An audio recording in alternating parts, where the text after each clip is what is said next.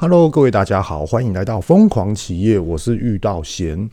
嗯，我们的频道呢，其实最主要讲的就是从生活现实中，呃，各位亲朋好友啊，或是呃国小、国中、高中同学啊，在创业的这个过程中，又或者是职场认识的朋友们。这种的真实案例的这种的思维想法，有关于创业，有关于投资，混合的谈来去分享给各位大家，并不是说哦，今天看到的这个的文宣，又或者是现在目前的时事。所谓的时事是什么呢？就例如说特斯拉，特斯拉。它该不该投资？又或者是说 Apple，又或者是一些概念股，又或者是说哇，你要加油啊，你要努力呀、啊，你应该要自我自信呐、啊，要有信心呐、啊。又或者是说呢，我跟你讲，想要创业，你就是想要知道说你未来要做什么，然后这样子你才来去创业。其实我们的频道啊，讲的并不是这一些哦，是讲的更比较实在的内容。也就是说，在生活上面所看到的一些的点点滴滴，来去跟各位大家分享的一个内容。好，那首先呢，要先跟各位大家讲一下，为什么上一集到现在这一集相隔了两个礼拜的时间才来录音呢？啊、首先先跟各位大家讲一下，也就是说啊，自己也算是白目啊，也就是这样子啊，照实的跟各位 Podcast 的听众们这样子讲一下。呃，我记得上上个礼拜三要打第二剂的 BNT 疫苗。那首先先讲一下哈，并不是 BNT 疫苗不好哦，不是不是，是我自己个人的作息有问题。呃，上上个礼拜三我知道说 BNT 疫苗就是要早上九点至十点的时候就要报到去施打。那结果呢，礼拜二，也就是说隔天呐、啊，哇，那时候就是有很多的。一个大型通路商的主要干部跟一些老板、总经理们，哇，都来，然后就是在那边喝酒，然后喝到了半夜两点。哦，是在家里喝哦，不是在外面喝，因为在家里喝比较安全，而且隐私度也比较好啊。就喝一喝，聊一聊，然后又很开心，然后又一直追酒，又一直加酒，然后到最后呢，礼拜三去打疫苗，还在酒醉，还在宿醉。那其实那时候当下我有跟医生聊，就说我现在在宿醉。那医生是说你下一次再打好了。他一直在建议，可是我跟医生讲说没关系啊，你现在打，对，赶快打一打，然后至少我后续就不用再安排时间来打疫苗，又浪费时间。想要把多余的时间呢，发挥在一个工作上面、领域上面呢、啊。那为什么很多人就一定一定会想啊？就是说，哇，你这笨蛋，你这白痴，明明就是前一天就是要正常睡觉了，然后吃饱睡饱，这样再来去打疫苗，增加抵抗力，这样作息会来得比较好，比较来得健全。那为什么礼拜二要喝呢？因为工作上的关系，要去布局的关系，所以说呢，一定要喝。那当然啦，自己也是属于好客的人啊，所以说也并不能说全部都怪罪于工作上面啊。所以呢，那天就喝了很久。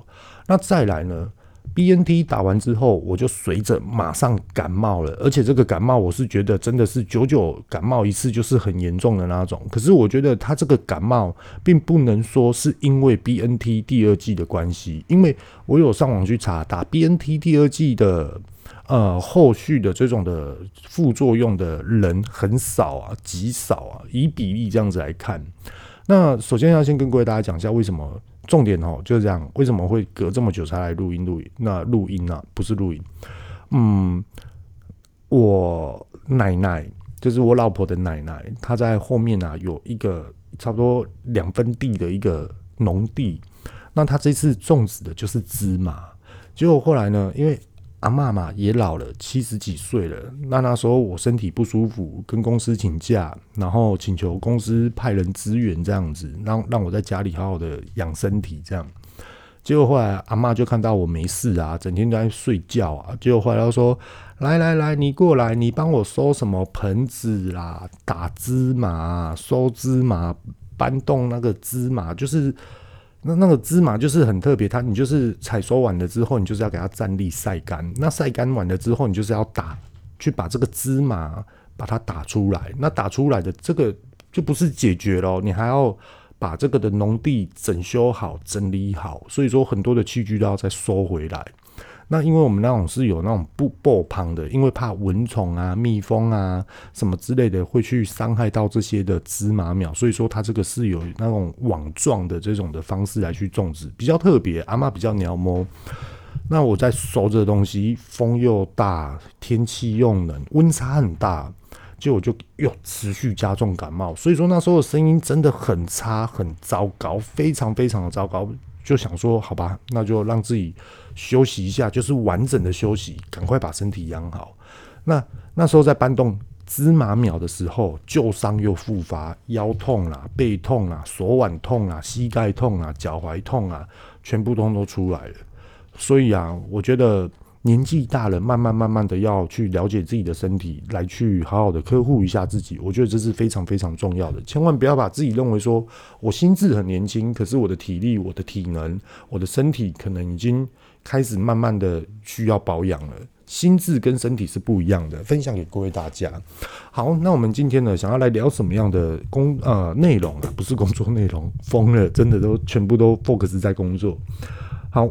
那今天聊的话题呢，是对一件事情，我们非常的有信心，可是有时候想想，发自内心的去思考，到最后你会发觉到，自信真的存在吗？那所谓的自信，以现在的职场上面的生活上面来去做一个严格的判断，这个自信又叫做什么呢？可是又有很多人，坊间很多人。社会上很多人啊，你太没有自信了，你应该要把自己装扮得漂漂亮亮的。而你太没有自信了，你应该要去多学什么样的一些的新事物跟一些的内容，往往都把自信这两个字放在嘴边，然后来去鼓励各位大家，或是夸大各位大家，或是我本身很有自信，我说我很有自信，然后呢，别人不觉得说你很厉害。可是自信这两个字到底是代表什么样的意思呢？我们吼不要去那种科普自信这两个字是什么，这太累了。我们就拿实物上去，嗯，比喻说明。对于一件事情，我很有自信，我可以去把它解决起来，我可以马上的去把它完成。那这个要用自信这两个字来去做形容吗？如果我们表达出这件事情，我可以很快速的把它完成，我的想法，我的规划会是什么？可以在短暂时间内把它解决掉。所以说这件事情就可以完整的 over 掉了。对，这个东西也叫做自信。那刚刚所讲的第一句话，有自信跟没有自信的，你会感觉是什么？自信这两个字总带来别人给别人什么样的感觉？就是骄傲。各位大家有没有感觉？可是呢，你在叙述一段话的时候，你不要把自信带入进去，不要把自信哦带入进去哦。你感觉给别人的话会是什么？别人会觉得你有专业，所以说有时候我们再去思考一下，自信真的是有需要存在吗？又或者是说我很厉害，所以说我对我自己很有自信，我太厉害了，对，没有错。可是你确定全世界没有比你厉害的人吗？又或者是说在公司内部对你很有自信，你很厉害，可是拿你去跟别的公司比的话，你真的有自信吗？你真的可以代表公司出去为公司出去打仗吗？这个事情是非常非常重要，而且是非常极端的想法。那可能各位大家就会认为说，嗯，讲这些到底在生活上面有什么用意啊？讲这些到底在生活上面会有什么样的影响啊？我们就来思考两件事情。第一个，我们就从家庭事务来去做分析。呃，譬如说，有些家庭呢是女人为主，有些家庭是男方为主。那男方为主啊，很多人就认为就说什么大男人主义啊，哦，回到家他就是一家之主，他说的都算。那有些的家庭啊，他就是呃，老婆说的就算，然后每天呢、啊、就骂小孩，骂完小孩还不爽，还骂老公，然后到最后呢，老公就感觉好像没有尊严，然后身边的朋友就觉得说，你干嘛把生活变成这样子？很多很多的这种状况。那当然了，我们在于这件事情来去做判断跟分析的时候，我们来去思考。我们说男生或是女生都好，他是非常有主权，他是非常有威严。可是他的地区性在于哪里？就是在家庭。那如果说我今天真的非常厉害，我今天真的非常有这种顾家庭跟家庭未来的发展，家庭未来发展有分几个取向哦。第一个就是呃家庭的融合，第二个家庭的收入，第三个家庭的生活是不是为对于未来会越来越有品质？我们就想这三个方向就好。就举个例子啊。哎，现在洗衣机哇，我们用了十年了，是不是需要换了？哎呀，现在没什么钱啊，不要换，好吧，你就继续用这十年的洗衣机。可是越洗衣服越不干净，越洗衣服就是那种洗衣精的味道而已。可是感觉污垢都没有洗干净，这又怎么办呢？也或许我们来去思考，呃，我是一家之主，呃，十年车了，没关系啊，又没有坏，反正就这样开就好啦。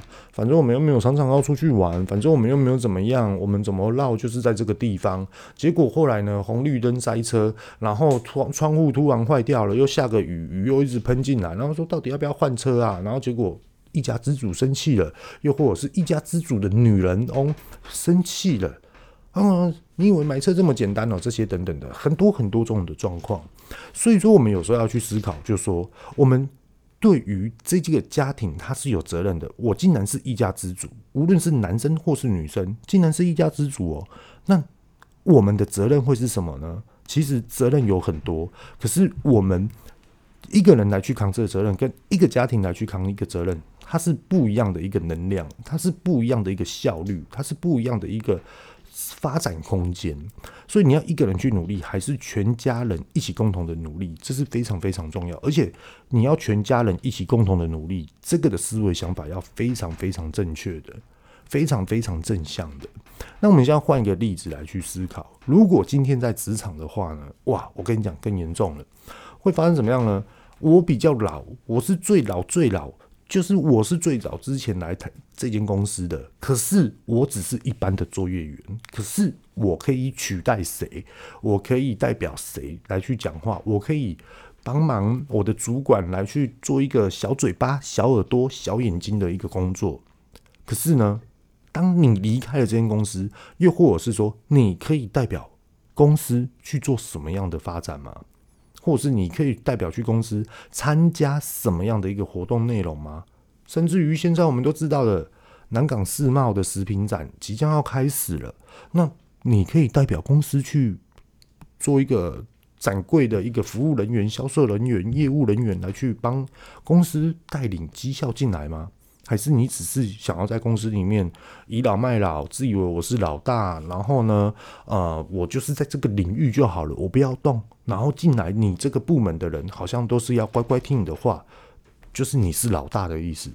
那这样的自信、这样的成就、这样的发展，是真的各位大家想要的吗？这我们可以去思考一下这个部分。那当然啦，今天全部所有的话题也是遇到险这两个礼拜，哎，一段一段的时间去思考、去拼凑出来的。那想要跟各位大家讲一个真实的一个例子啊，有关于公投，公投已经过了。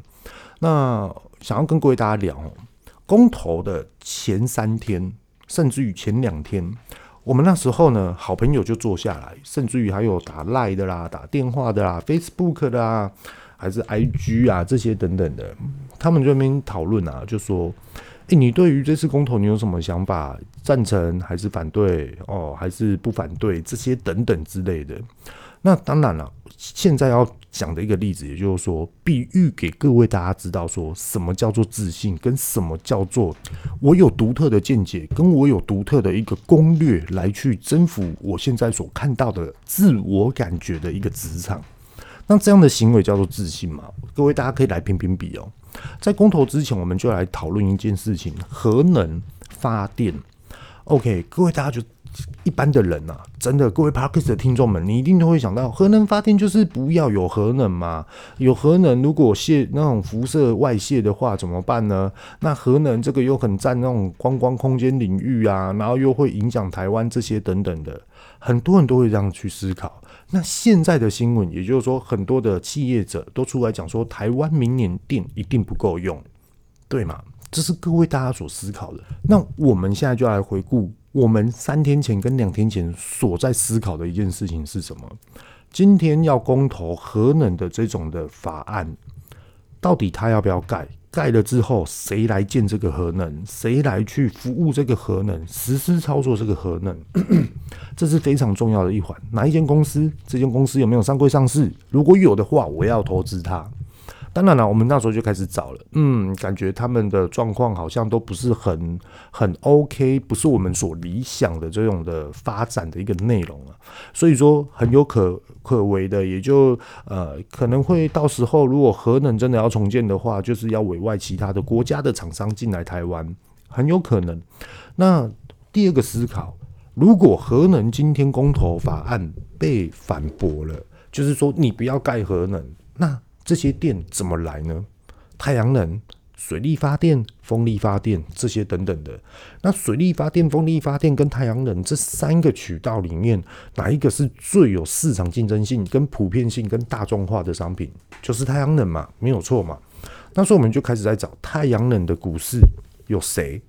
那那时候我们就开始三天前呢，我们就已经讨出讨论出来了。好，我们现在来投资太阳能。那太阳能现在的。呃，它的它的指数多少啊？它的 K 线呐、啊，到底是高还是低啊？还是长得怎么样啊？我们就开始去观察。那当然了，这时候我们不会把价值放在第一优先，而是放在对于未来的发展，它哪一个的赚钱的力道会是来的最积极的，我们再来投资这一只股票。这是我们的想法。所以呢，我们是不是就很健全的？就是说，今天无论公投的结果什么样。我们都有占到一线机会，也就是说，哦，现在政府要去发展这个渠道，哦，还是要发展另外一个渠道，我们都有赚钱的机会。我们不会太阳能的安装，我们也不知道太阳能里面到底是什么挖哥，我们也不知道到底哪一个客户需要装太阳能。我们唯一的，也就是说，把钱拿出来买，拿去买股市，这是我们最大的、最尽责的一个的赚钱的一个积极度了。所以说我们在做这件事情，那我们反思过来，各位大家 Podcast 的听众们会不会觉得说，哇，你们头脑动得好快哦，原来你们早就布局了哦，原来你们三天前就已经开始在布局这个太阳能的市场规划了，然后反而是在股市上面来去做一个进行，是不是？各各位很多的 parkas 听众们会说，哇，你们头脑好好哦，反应好机灵哦，什么样的之类的这些问题呢？也许啦，可是跟各位大家讲，跟各位大家讲哦，公投。它无论怎么样，我们都已经布局好我们在股市上面的收入的营运哦。OK，那反向思考的，我今天我可以很有自信的跟别人讲说，哦，现在公投你觉得怎么样哦？OK 啊，明天就要投了。那我现在跟你分享，我们就拿一个案子来去做分析，核能或是莱猪的问题，莱猪通过我们要怎么做？莱猪不通过我们又要怎么做？先把自己的肚子顾好，这是第一优先。你有想过这一点吗？对，全部通通很坦白的，就是政治操作。为什么议题就是这些，没有其他的人呢？这这我们第一个问题嘛。那当然了，好，局限住了，我们就只能选这些了。也有很多人认为说，哦，我就是要支持跟不支持，这些对我来说都没关系。不是我没有社会义务或是社会责任，不是，是因为。这种的力道不是只有我一个小小的我而可以去完成、可以去决定的，而且我的意思也不能代表全部所有这个区域的一个意见，所以我觉得这个没有必要站出来来去做一个分别跟分辨，我只选择站在后面来去看这个的市场的脉动会在于哪里，那我是不是就可以很自信的加上很臭屁的来？你现在跟我讨论这个，我现在就跟你讲核能，那核能通过了，你得到什么？核能不通过，你得到什么？你什么都得不到啊！啊，你在那边讨论这个议题，你在讨论什么？对啊，问题在这边啊。核能通过，你赚多少钱？核能不通过，你赚多少钱？那你跟我讲这个浪费时间。对啊，啊，你可以说我很现实，那我也可以告诉你，我根本不现实，因为我已经看出来这个看法，所以说我可以直接跟你说。你可以开始去布局太阳能的股市，又或者是你选择核能不会通过，还是核能会通过？核能通过的话，台湾会选择哪一个厂商来去做一个服务核能的作业，你就可以去投资它，因为这一定不是小事情，这一定都是大案子，这样才对吧？是不是很屌？是不是很臭屁？是不是很要求老师的头壳当家加紧的？你到底是在想啥？呃，头脑啊，手胖手胖，没有错啊，感觉很像很厉害嘛。现在跟各位大家讲，实际上的做法是什么？我们有时候在规划一件事情，感觉到自己所规划的事情哦，就是很美丽，就是百分之百完全锁定住了。可是终究有赚钱吗？跟各位大家讲，还是有变数。为什么呢？公投完的隔一天，各位大家可以思考一下，或是回去好自己 Google 查一下公投投票哪一天，然后隔天的股市怎么跑。太阳能确定就是要开始实施了嘛？那我压了太阳能是不是就好？可是偏偏台湾它只是一个小岛，它还是要靠外资的力量。可是外资不看好，所以说那时候台湾整个就是有跌，一直跌。也就是说，它在回复修正，跌就是回复修正。各位大家懂了哈，只是美观漂亮的一个词语。那它跌了之后，我那时候才知道说，嗯，我大概知道这个的力道到底在于哪里了。我就直接放长线了，这个什么都不用去思考，就是我这只股票我不用再去顾了，反正它到最后一定会涨，只不过说一天可能涨个零点三，或是零点五，又或者是一，又或者是二这样子，反正我就是放长线再去跟他拼了，就是这样子啊，没有办法。那最近又是涨什么？昨天涨钢铁。哦，然后今天涨化学，那我们就来去思考，为什么会先是涨钢铁，再来是涨化学呢？一个正常逻辑在营运的状况来去思考的话，各位 Podcast，如果你是创业者的话，你懂。我今天接到订单，我是不是就要去叫原物料？我今天已经看到未来的市场了，政府可能要来去谈订太阳能了，那我是不是就要订购钢铁？我是不是就要来订购一些化学成分的一些的原物料，然后来去制造我这些的本体？又或者是国外我要去跟国外叫料？又或者是我要买塑胶包装，我要买纸箱包装这些等等的，是不是都要开始进货了？所以说第一波会不会是他们？诶、我们就可以观察出来了。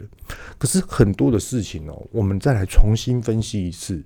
自信叫什么？自信有时候往往都是我们人自己去自己啊去思考出来的。我对我这件事情哇，我已经百分之百命中了，所以说我非常的有自信。我到处去跟人家讲，我真的很厉害，我真的很不一样。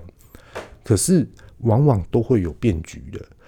所以，真的有自信的人，他不会去想说我很有自信，他一定不断的去思考说，今天我做的第一道是这个，那他的分支如果今天不是顺利的话，他会变成什么？那如果说他变成了这样子的话，我要怎么去把它 hold 住？我要怎么去解决？所以说，有时候我们在去接业务的情况之下，或是营运公司的情况之下，一定要选择说方案一、方案二、方案三。一定要这样子去做。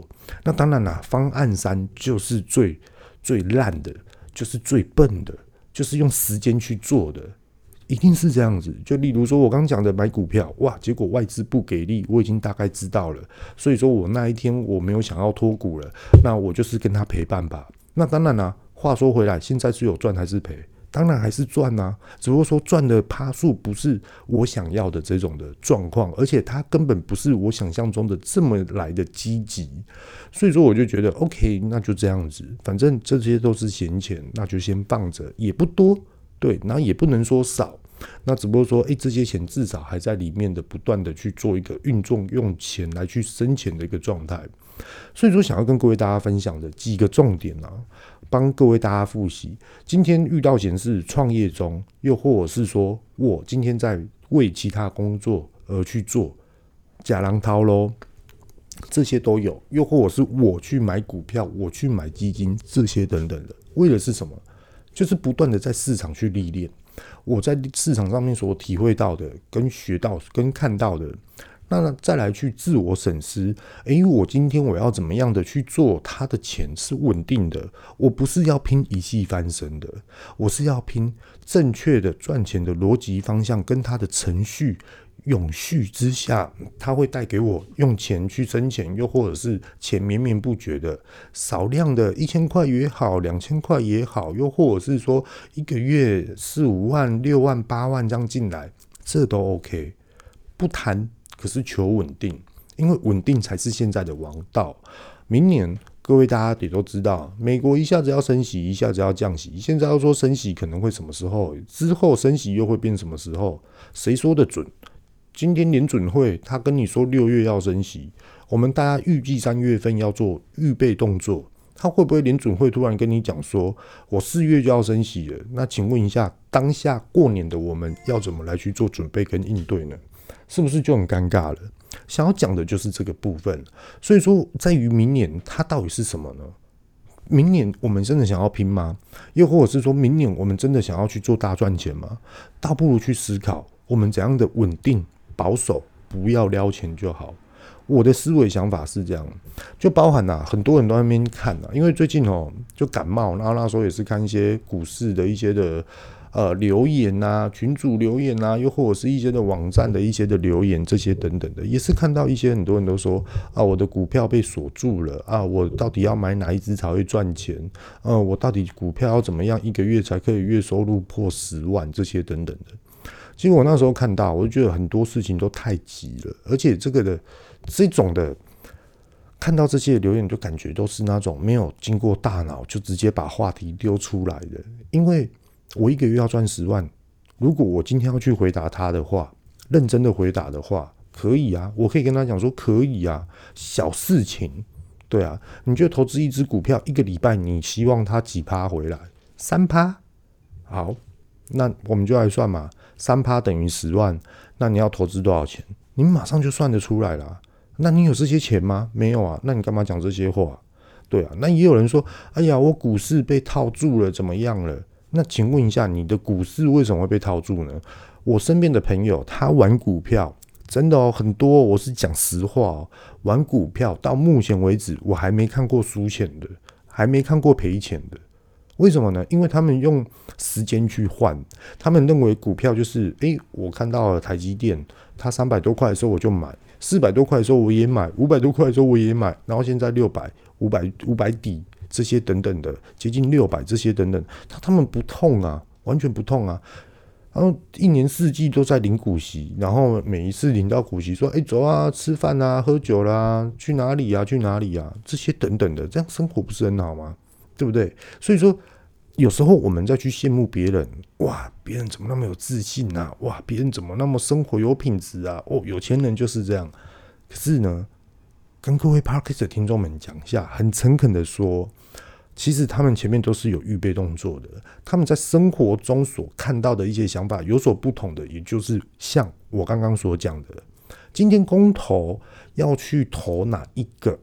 哦，同意或是不同意，或是来猪同意或是不同意，或是什么什么找什么同意跟不同意，那你要去思考，在这途中我到底要怎么样的去转换？哎，我的这种的现金收入思维，这个头脑你要动得很快。当你动得很快之外，你就可以直接把你的问题丢给你自己觉得。诶，对于股市很有信心的朋友，又或者是说对于职场上面非常有专业的朋友，诶，大家一起坐下来一起聊，大家一起在群组上聊，大家一起电话上面聊，嗯，判断马上就出来了。如果今天要投资太阳能呢？哦，比如说全台湾可能就三四间，那三四间里面，我自己个人认为是哪一支？那我的看法会是什么？然后甚至于，哎，不知道的人突然听他这样讲，知道了。哦，你讲这样子好像有道理哦。那当然啦，有道理的情况之下，我们还是要去查明啊，他讲的会不会是真的啊？如果说他讲的是不对的，和你判断错误了，你赔了这边的钱，那又怎么说呢？所以说，很多的事情是我们收取了知识、知识跟讯息进来之后，我们要来去分析判断这件事情到底怎么去做。我觉得这个事情是非常非常重要。所以呢。各位大家们，你认为自信这两个字真的非常非常重要吗？如果你认为说自信这两个字就同等于相信我自己，那我觉得很多的事情，你对于未来的展望跟判断，你会非常非常的啊、呃、有波折啊，只能这么说啊，并不能说不好。那为什么会是这样哦？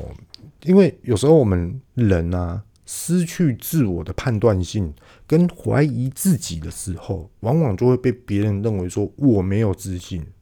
那如果我今天知道我自己未来的规划是什么，目标方向是什么，跟我现在所做的是一模一样的话，那你就去做。而且那时候你就不会觉得说啊，我有自信吗？是一个问号啊，我这样做叫做自信了。然后你就会怀疑别人说嗯、你也太浅谈了吧？我这样做是正常的啊，我这样做完全不感觉我自己很厉害啊。可是你在跟一般人来比，你真的很厉害了。那为什么那个人会觉得他自己不厉害？是因为他自己知道说他的生活目标方向是什么？就例如这样啊，我今天要买一间三千万的房子，跟我今天要买一间六百万的房子，什么样的人会去买三千万以上的房子啊？我的天呐，这么贵一间房子，那那么贵的房子，你以后涨到四千多万，你卖得掉吗？你考不好要选择性消费者诶，那我今天买六百万的房子，对我比较亲民，所以呢，我未来我要卖房子的时候好卖啊，我卖个八百万合理吧？我赚个两百万这样子不为过吧？可是话又讲回来哦，那时候就算你六百万买的房子，你卖了八百万。你那时候当下你要再去买另外一间房子的时候，你可以用八百万的房子再买回来同一样的价值的房子吗？这才是我们要去审视的一个部分。那如果说没有办法的话，或是你有猜忌跟疑虑的话，是不是你就会更选择出一个地段该住哪里？对于未来的市场价值会比较好，又或者是说这个地方它有什么样的机能，它偏贵，我也觉得值得。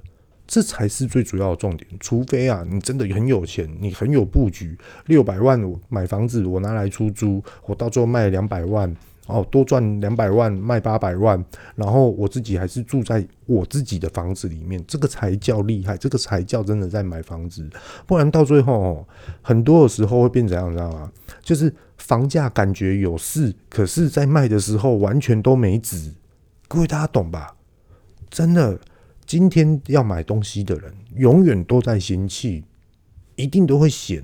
那他的嫌会嫌到你破了自己的防心。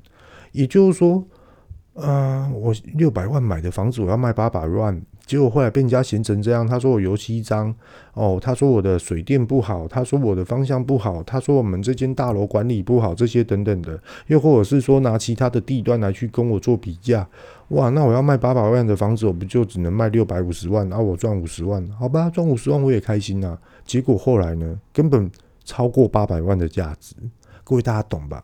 所以说会嫌弃的人，你一定要自我去衡量，他为什么嫌弃你。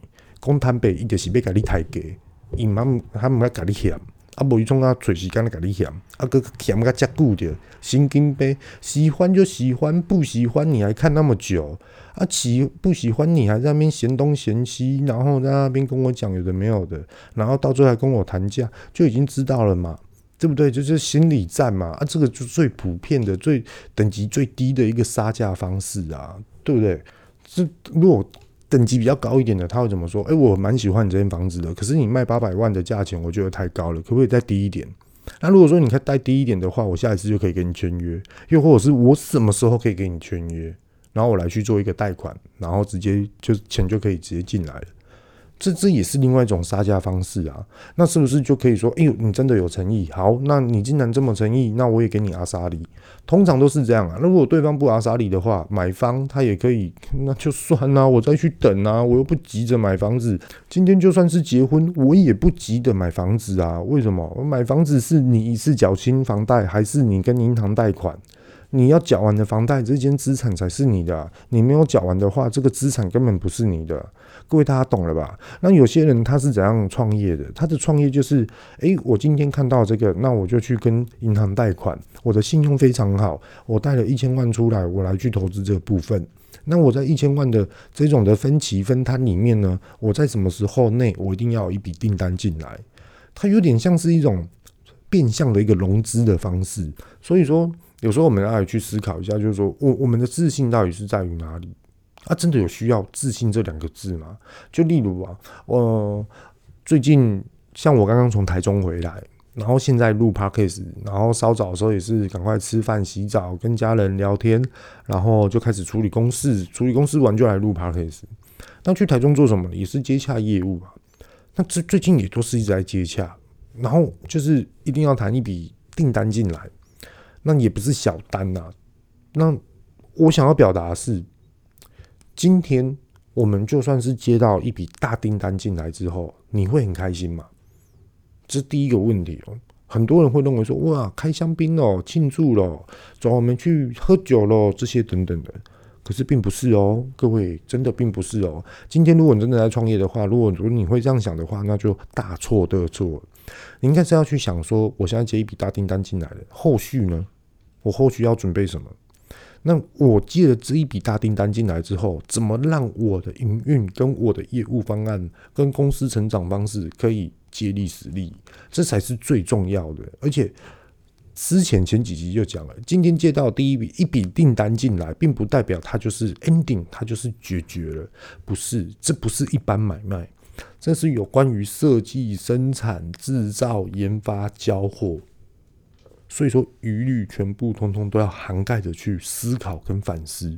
而且今天他跟你交了这一笔大订单，那你还有多少的生产的余裕的空间来去交给其他的客户呢？你总不能把全部所有生产线交给一个客户吧？啊，如果说今天这个客户突然要越多，然后别的大客户进来了，结果没货，等于是你少赚呢，对不对？所以说，很多人啊。来的太相信自己了，来的太给自己鼓励的方案，来的太觉得自己不能受到任何的委屈。只要自己受到任何的委屈，我就好难过，我就怎么样，我就闷闷不乐的，我就是小孩子气这些等等的。长大一点，我们思考一下这些的问题，你突破了之后，是你成长，你可以应对这个市场，你没有办法被人家取代。的情况之下，你到底还愿不愿意去做呢？如果今天遇到险的话，我会，我真的会，我一定举双手起来。而且老板在骂的时候，我也是会跟他反驳啊。哦，我跟你讲，我前阵子我也是感冒，然后我也是头脑一直在那边思考，可是头真的好痛，整个身体都在酸痛，而且又感冒，然后那种头痛就是轰轰轰，很想要专注，很想要认真，可是就是偏偏没有办法。那现在身体好了，嗯。再跟老板说，我现在身体好了，我现在要拼哦，我真的要拼哦，你要准备哦。然后那时候呢，人家这样听你讲了之后，人家说，诶，等一下，等一下，等一下，你要有规划哦，因为我们现在目前的生产的能力，你订单不要乱接，这些等等的。那当然不会啊，当然不会乱接啊。选择目标方向，慢慢慢慢的去接应各位的客户。那如果说你遇到这件事情的时候，你觉得别人相信你跟自我有自信，你喜欢哪一种？再怎么笨的人都会选择别人相信你，真的，这才叫厉害，这才叫专业。所以呢，跟各位大家分享这些的内容啊。那当然啦，自信并不是说我住豪宅，我开名车，我今天开呃 posh，我今天开什么宾士，我今天开什么 BMW，不是这个不叫自信。各位大家要现实一点，实务一点，真的。我们要去思考一下未来的人生会遇到什么样的问题跟状况，跟一些的突发点、启发点，或是症结点，我们要来去做一些的预备跟准备，来去做一些的探讨。这也是我现在在规划明年所反思的一些的事情。诶，如果明年遇到什么样的事情，我要怎么样的解决？先想起来放着，到时候你的反应跟你的机制速度就快了，所以说你会来得更顺遂。